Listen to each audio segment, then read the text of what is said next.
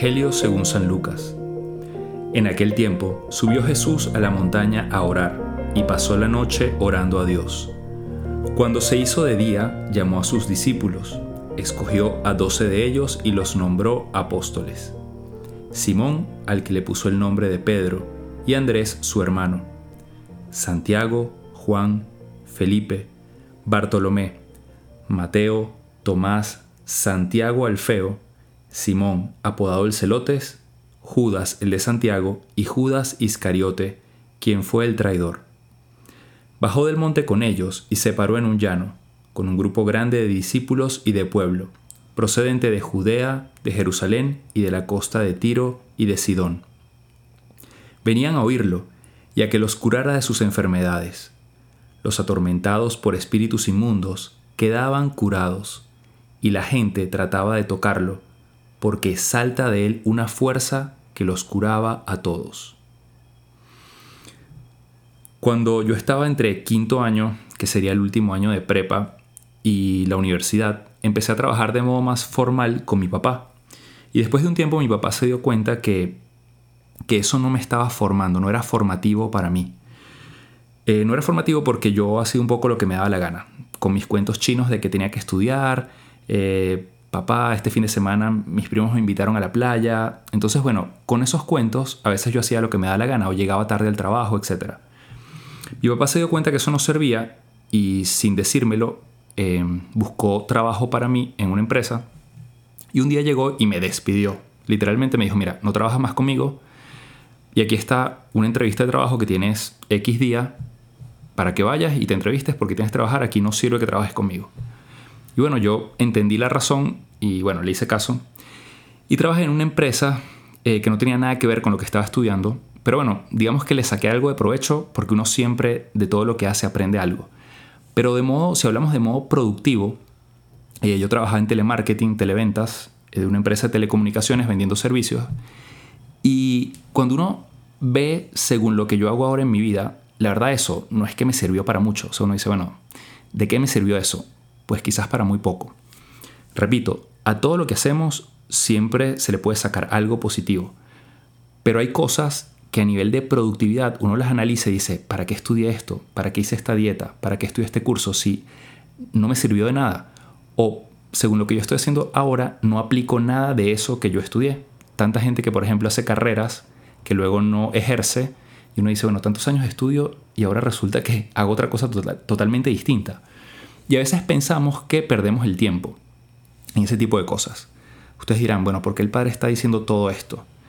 El Evangelio de hoy, Jesús nos está hablando de algo, de un estilo de vida, de algo que es sumamente importante, y es el estilo de vida de la oración. No la oración como un momento, sino la oración como un estilo de vida. ¿Y por qué cuento lo anterior? Yo la verdad lo que quiero es ustedes dirán, bueno, el padre le sirvió algo de las televentas porque ya nos quiere vender aquí que le dediquemos más tiempo a la oración. Pero bueno, lo que quisiera aconsejarles es que tomaran la decisión de darle la oportunidad de vivir el Evangelio como Dios nos los pide que lo vivamos. A veces le tenemos como que mucho miedo, hacemos alguna cosa puntual, pero siento que a veces podríamos hacer más o podríamos tomar decisiones como más determinantes o determinadas para vivir lo que Jesús nos pide en el Evangelio, que nos ayudarían muchísimo a cambiar de vida, a tener una vida mejor y obviamente, que es lo más importante, alcanzar nuestra salvación. Y no las hacemos.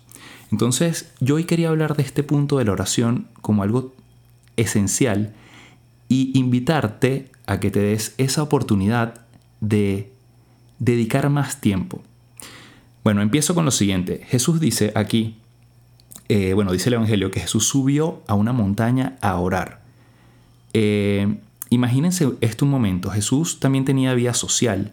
Eh, a ver, habían bodas, habían reuniones, las únicas bodas a las que Jesús fue no fueron solo las bodas de Caná. Esas bodas aparecen en el Evangelio porque fue su primer milagro, pero él era alguien muy conocido. Mucha gente quería estar con él, obviamente lo invitaban a cenar muchas veces, y quizás tener que irte en una tarde noche a una montaña implicaba renunciar. Renunciar a eso, a un evento social, renunciar a estar a, un mayor momento de descanso, quizás en tu casa, renunciar a estar con tu familia, etc. Jesús renuncia a ese momento. Luego aquí dice que es una montaña, o sea, implica también un esfuerzo físico de llegar a ese lugar donde él sabe que por el silencio y por el lugar puede realmente encontrarse con Dios. Cuando hay ruido, cuando hay preocupaciones, cuando hay gente alrededor, es difícil que tú realmente puedas encontrarte con Él y escucharlo. Dice luego que pasó la noche orando. Además de que fue una montaña, dice, pasó la noche orando. ¿A qué otra cosa renuncia Jesús? Al sueño, al descanso. A ver, no es que Jesús pasaba todas las noches orando ni iba todos los días a la montaña, pero si lees el Evangelio, frecuentemente lo hace. Y lo que te quiero decir no es que ahora tú todos los días vas a dejar de dormir para rezar, no vas, ni vas a estar todos los días subiendo una montaña, pero lo que, a lo que voy es, muchas veces para poder orar bien hay que renunciar. Quizás tú ahorita vas en tu carro escuchando este podcast, no sé si estás en tu casa, y, y tienes mil cosas en la cabeza, sabes que hay mucho por hacer, tienes que ir, tienes muchos pendientes, pero pregúntate, ¿yo sería capaz de renunciar a un poco de mi tiempo, de las cosas que tengo que hacer, para apartarme o detener el carro al final del podcast y hablar con Dios hoy sobre esto, sobre mi vida de oración, sobre lo que Jesús me quiere enseñar hoy a través de esta meditación? O en la noche, soy capaz de renunciar a un momento de descanso, de Netflix, de, no sé, de música, para apartarme un poco de todo y decir, bueno, este momento es para orar. O incluso para hacerlo en familia. Soy capaz de renunciar al qué dirán. Ay, ¿qué van a decir los demás? ¿Qué va a decir mi esposa, mi esposo, mis hermanos? ¿Qué va a decir la gente en esta reunión de domingo en el que yo no he ido a misa, pero tengo que ir a misa? Y, y entonces, ¿soy capaz de renunciar para dedicar ese tiempo a lo prioritario, que es Dios en mi vida. Eso es lo que Dios, de alguna forma, a través de este, este podcast, te está preguntando hoy. ¿Qué es lo esencial en tu vida? No dejes a Dios para el final. Em, intenta tomar decisiones determinantes, o sea, que, que tú sabes que implican renuncia, pero que a la larga son lo mejor para ti. Y cuando digo que no dejes a Dios para el final, termino con una anécdota de alguien que me decía hace poco, ay padre, es que en las iglesias solo hay gente mayor, gente ya viejita, y bueno, mil cosas que te pueden decir. Y yo les decía, bueno, es que muchas veces la gente, a ver, no estoy diciendo que toda la gente que esté ahí, no, no podemos generalizar, pero a veces pasa que le dejamos a Dios los huesitos, ¿no? Eh, cuando uno come pollo, cosas ahí, típico que ah, los huesitos para el perrito. Eh, como que bueno, lo último le dejamos a Dios.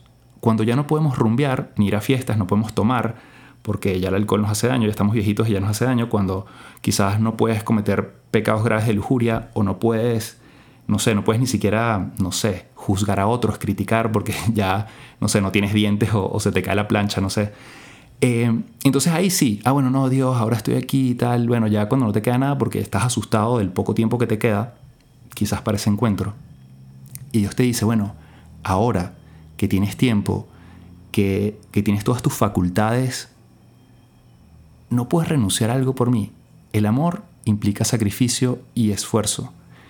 Hoy te invito a que sin miedo, sin miedo, tomes alguna decisión en tu vida para que Dios sea una prioridad, sobre todo tu vida de oración.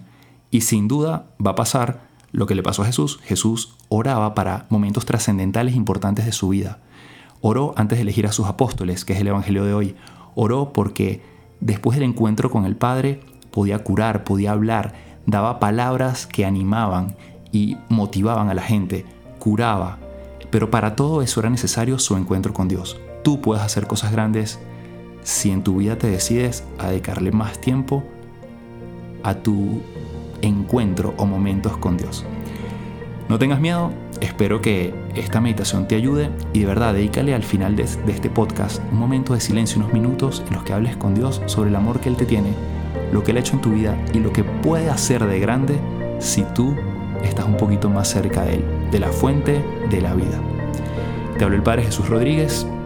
Nos puedes seguir en nuestras cuentas de ¿Qué haría Jesús? Mi cuenta personal, Padre Jesús LC. Que tengas un feliz día y que Dios te bendiga.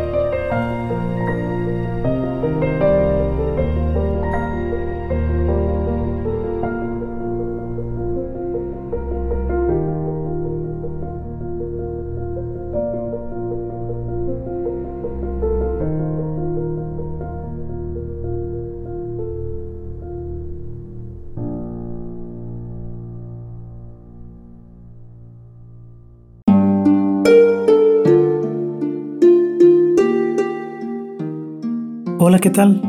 Perdón por la interrupción, pero quiero invitarte a escuchar el nuevo podcast de Juan Diego Network que se llama Oraciones de la Noche. Ahí te voy a acompañar antes de dormir, así que no tienes excusa para no escucharlo. ¿Y qué vamos a hacer? Pues yo te voy a ir guiando para que te relajes, te prepares para dormir y haremos una oración juntos. ¿Qué te parece? ¿Nos vemos pronto entonces? Escúchalo en tu plataforma favorita. Solo sigue el link en los show notes de este episodio. Oraciones de la noche, no lo olvides, ¿eh? Nos vemos pronto.